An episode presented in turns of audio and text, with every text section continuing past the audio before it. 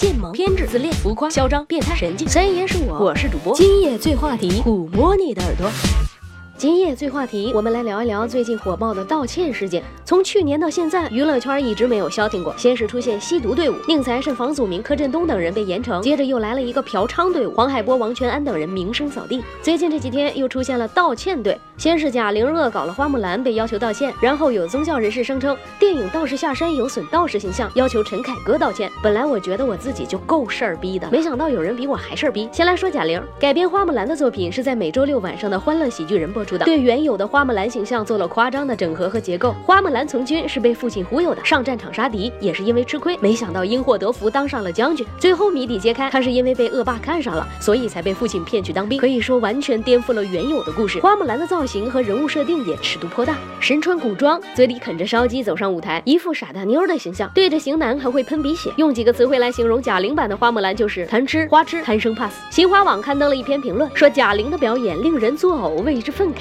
他妈的有什么好愤慨的？花木兰历史上真的有这个人吗？他到底参加的是哪场战役？有记载吗？花木兰的故事源自于《木兰辞》，这是一首南北朝时期的长篇叙事诗。既然是文学作品，那花木兰就是一个文学形象。木兰从军不过是民间传说而已，原型是谁？是否真的有花木兰这个人？无法考证，这不就完了吗？文学创作为什么非得一样呢？搞出一个什么中国木兰文化研究中心，这是什么鬼？为什么非要用民族大义去道德勒索一个小演员呢？还道歉？道你妹的歉呀！但重压之下，贾玲真的道歉了。于是网友们也在微博上掀起了贾玲保卫战，心疼贾玲，拒绝道歉。可是这个什么木兰文化研究中心没完没了了，竟然要求立法严惩贾玲，闲的有病是不是？再来说陈凯歌，《道士下山》上映以后，蹦出来一个中道协权益保护委员会，说这部电影断送了中华民族五千多年的文化历史，要求陈凯歌道歉。呵呵呵呵呵呵呵，真是要笑岔气了好吗？一部电影就能断送五千年的中华文明，说这话的你们还是炎黄子孙吗？恶搞就要道歉，那些手撕鬼子的编剧是不是要刑拘了？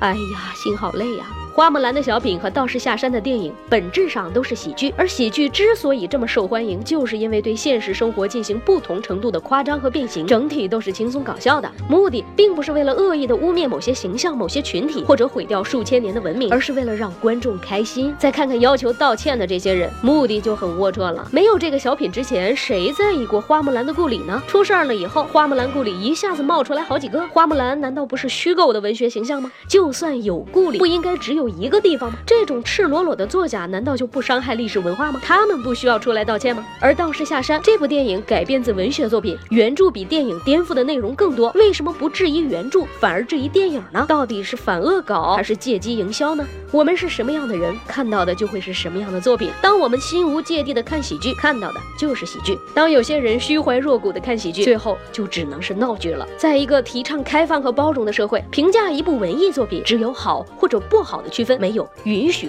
不允许之说。当然了，道歉这件事儿对于当事人来讲未必是一件坏事儿。贾玲的道歉微博下已然有数万条评论，包括所在的栏目《欢乐喜剧人》，关注度也是急剧上升。我本来发誓不再看陈凯歌导演《霸王别姬》以外的任何电影了，但是我现在好想看一看《道士下山》呀，我好想看一看他到底是怎么断送中华五千年的文明的。约吗，小伙伴？啦啦啦啦啦啦啦，订票去啦，拜了个拜，让我们彼此相爱，为民除害。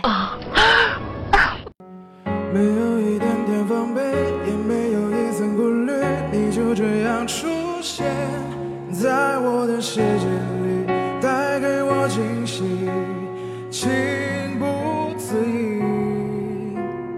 可是你偏又这样，在我不知不觉中悄悄地消失，从我的世界里没有音讯，剩下的只是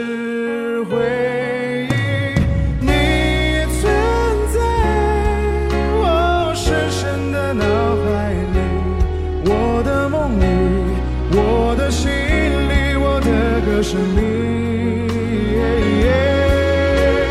你存在我深深的脑海里，我的梦里，我的心里，我的歌声里。